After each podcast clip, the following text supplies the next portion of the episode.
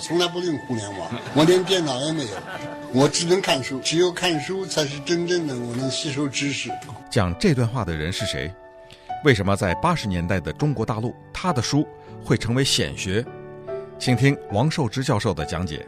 一九八十年代，当时在中国大学，人人都要谈的就是文学啊，这个文学简直是，哎呀，我简简直那个时候。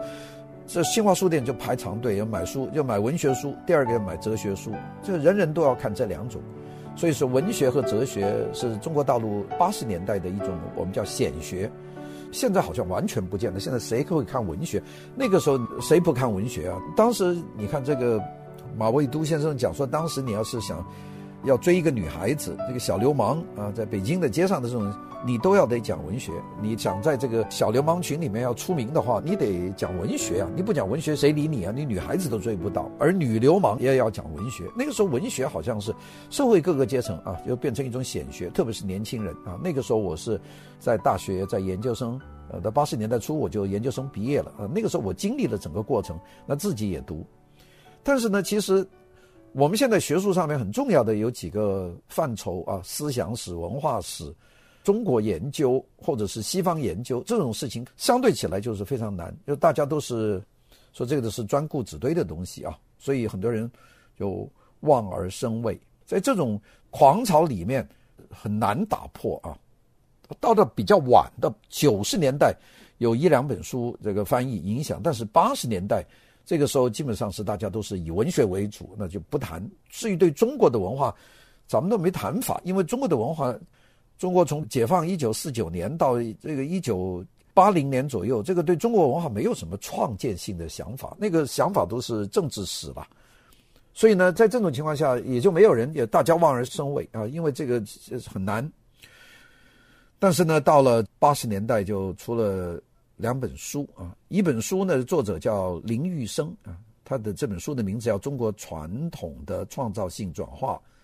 一本呢，就是我们今天要讲的余英时先生的《士与中国文化》，士就是士大夫啊，士农工商那个士啊，就是等于 scholar 啊，就是学者。他的研究中国文化从士来出发。这本书八十年代在中国大陆公开出版以后啊，这个情况有了很大变化，就是大家就开始热起来了。我们说七十年代开始到八十年代，那个时候已经是。有一部分人开始接触到了夏志清的这个中国现代小说史啊，就知道了哦，原来我们有中国还有其他的这个作家，那比鲁迅啊、茅盾啊、巴金啊、老舍啊，他们还更加有影响，像沈从文啊、钱钟书啊，啊，后来晚一点的这个张爱玲啊这样的。那么大家当时都在谈沈从文啊、钱钟书啊、张爱玲，哎，这个时候又出现了余英时的《士与中国文化》和林玉生的《中国传统的创造性的转化》。大家觉得哎呀，这个有趣啊，就开始谈这些文化方面的人。所以呢，突然间，我记得那是八三、八四、八五那几年，大家开始谈胡适，谈陈寅恪。陈寅恪还是中大的老师呢，陈寅恪很长时间都没有人知道。这个时候谈的很多。到了九十年代，中国大陆的知识界就出现了反思五四运动，重新去检查中国传统文化的热潮，就出现了这个国学热。所以八十年代末期的林玉生和余英时的这两本书的出版，那正是说九十年代的国学热啊，这个热潮的一个燃料啊，就是大家用这个东西。那么我们后来到九十年代，我们看见有很多的都受到他们的影响啊，比方说有一个叫王元化，他写了一个九十年代日记。如果你们再看看北岛啊、李陀编的七十年代啊，啊，或者是查建英的八十年代访谈录啊等等这些书里面，都可以从字里行间透露出八十年代到九十年代之间这个跨越。到九十年代国学热里面，其实很多人是受到了余英时他们的思想的影响，余英时是很重要的。那么这个时候，大家从八十年代的所谓的中国的新启蒙，就到了这个新国学，就开始研究国学，后来在儒学。滥觞嘛，后来不是很多人讲儒学，讲的都出了名了，搞了百家讲坛，那是到了二零零零年以后的事情。但是说我们说余英时的影响呢是非常大的。这两个人，一个林玉生，一个是余英时。林玉生其实知道的人真是不是很多啊，但是呢，余英时知道的人多。就是余英时他的文笔啊，更加符合普通的读者的口味。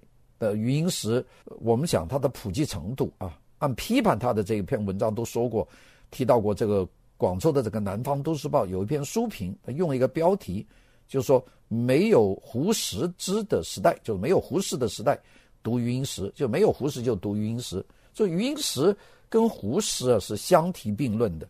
那么，所以这是一个很大的。那么，所以呢，现在这个对余英时的批评也很下力气啊。我们先讲讲余英时这个人呢、啊。余英时他是他是天津人啊，祖籍是安徽的啊。他但是三零年生于天津，他是在香港读书，在香港新亚书院，一九五零年到一九五五年有五年的时间，他在香港的新亚书院和新亚研究所啊所读书。他师从呢中国的。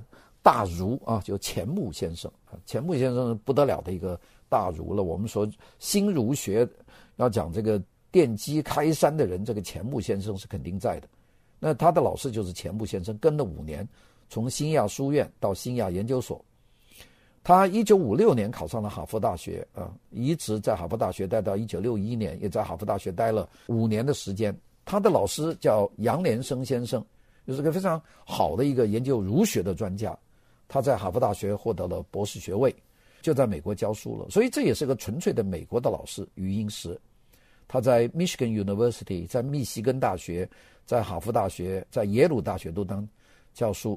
后来呢，香港把他请到回去，他就担任了香港的新亚书院的院长，又兼了香港中文大学的副校长，非常有影响的人物。三零年生，他是普林斯顿大学的讲座教授。他得到了很高的奖啊，就是我们叫做克鲁格人文与社会科学终身成就奖。这个克鲁格奖啊，是在人文科学里面的诺贝尔奖啊，有这么大的，那是二零零六年得的奖，在研究界、在思想界方面啊非常重要。他的书呢是研究儒为主的啊，就是。儒家研究士的文化，他，最主要的就是他这本《士与中国文化》对中国的思想界产生很大的影响。当然，他还写过中国近世宗教伦理与商人精神，还有研究朱熹的，这写了一本书叫《朱熹的历史世界》啊，等等写的这些书。他这个作品呢，成就非常大了，因为他。最主要的，他在美国初露头角的第一本书，是一九六七年出版的第一本英文著作，英文名字叫《Trade and Expansion in Han China》，的汉代中国的这个贸易的和扩张啊。它的副标题叫《A Study in the Structure of Sino-Barbarian Economic Relations》，就是中国和蛮夷之间的这个经济关系的结构研究。这本书六七年的英文出版，在美国学术界就出露头角。写了以后没什么人看，所以他自己有感于这个问题，所以他就改用中文写书啊。所以他的中文书、英文书都写得很好。他最早在台湾发行的论文集叫《历史与思想》，他讲了中国的。文史哲之间的相连关系，很少人这么做。做文的就做文，做史就做史，做哲就是做哲。他是文史哲之间的相连关系，他来做，并且他由于西学根基很好，所以他用中西文化思想的的差异来具有比较。那么这个非常重要。那么当然最重要的还是他的这个士与中国文化啊。